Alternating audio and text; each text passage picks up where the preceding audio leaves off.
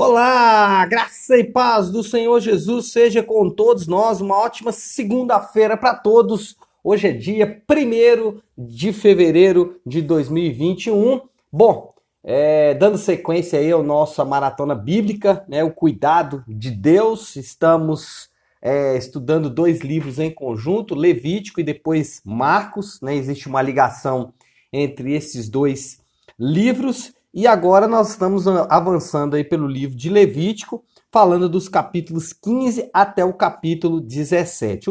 Esse conjunto de, de capítulos é, tem duas sessões separadas. A primeira sessão, o capítulo 15, ainda vai tratar daquelas infecções, né? Lembra que nosso último devocional nós falamos do cuidado de Deus com o povo de Israel, e aí qualquer é, indício de infecção que pudesse trazer ali uma pandemia, alguma coisa relacionada, é, era, é, era é, naturalmente tratado, rapidamente tratado, não havia, não poderia se deixar, por exemplo, que aquela doença avançasse. E agora, nos capítulos 16 e 17, dando sequência, nós vamos falar sobre a lei relacionada à expiação pelo sangue. Então, nós temos dois capítulos aqui para falar é, de uma cerimônia que acontecia uma vez por ano em Israel, chamado Dia da Expiação ou Dia do Perdão.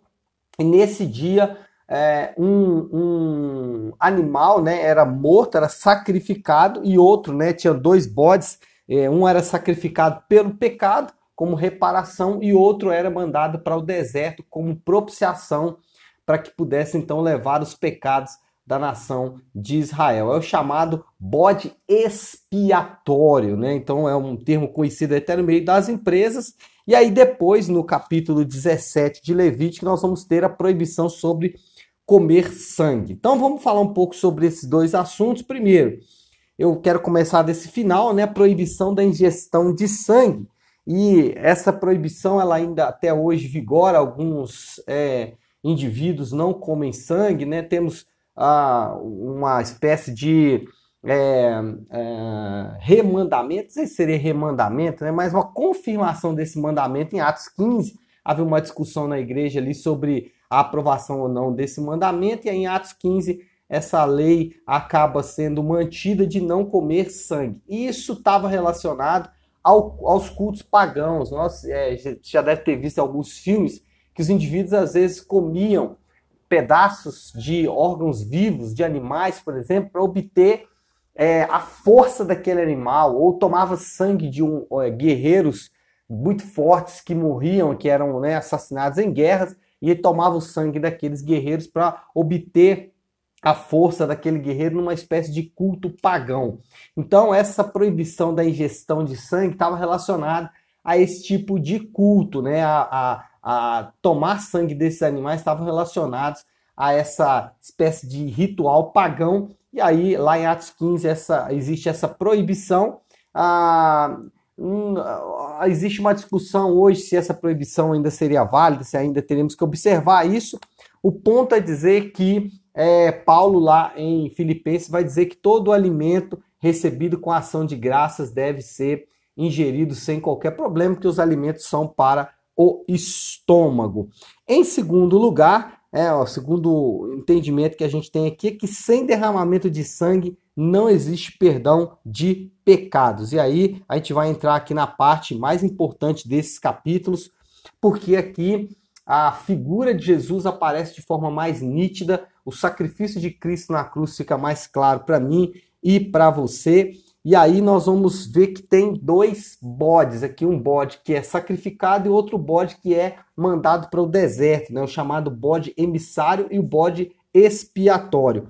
E aí nós aprendemos duas coisas, que o sangue é derramado por reparação e o sangue é derramado por propiciação. O que seria isso?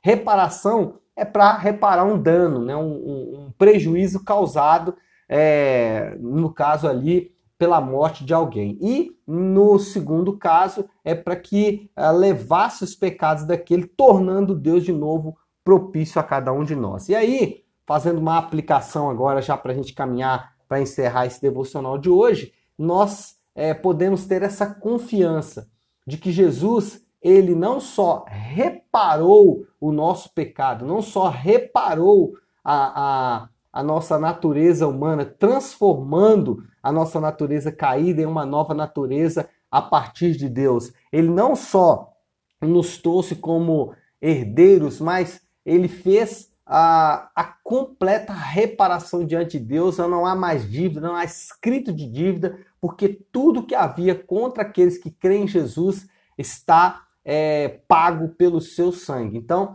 nós podemos viver em liberdade, nós podemos viver é, com o nosso coração tranquilo. Por quê? Porque nós sabemos que toda reparação foi feita por Jesus. Mas, além disso, é, tem também a propiciação, ou seja, aquele animal que era mandado para o deserto para poder levar os nossos pecados, para que Deus se tornasse propício, ou seja, o favor de Deus, a bênção de Deus, o amor de Deus já está derramado em nossos corações pelo Espírito Santo. Nós não precisamos nos esforçar para se tornar propício a Deus, para que Deus fique feliz conosco, porque ao olhar para cada um de nós, o próprio Deus vê o sacrifício do seu Filho amado e vê que nós é, já, já estamos propícios, ele já está propício a cada um de nós. Bom, de forma prática, como isso pode impactar as nossas vidas? Primeiro, nos deixando livre né, daquela tensão que muita gente vive de tentar agradar a Deus. E no momento em que isso não acontece, e isso obviamente vai acontecer com grande frequência, né, não existe aquele peso e existe aquela acusação, porque nós já sabemos que estamos tanto redimidos no sentido do, do, preço já estar pago, mas também o Senhor é propício a cada um de nós, tá bom? Então é isso, pessoal. Uma ótima semana para todos nós. Fiquem com Deus e Deus abençoe.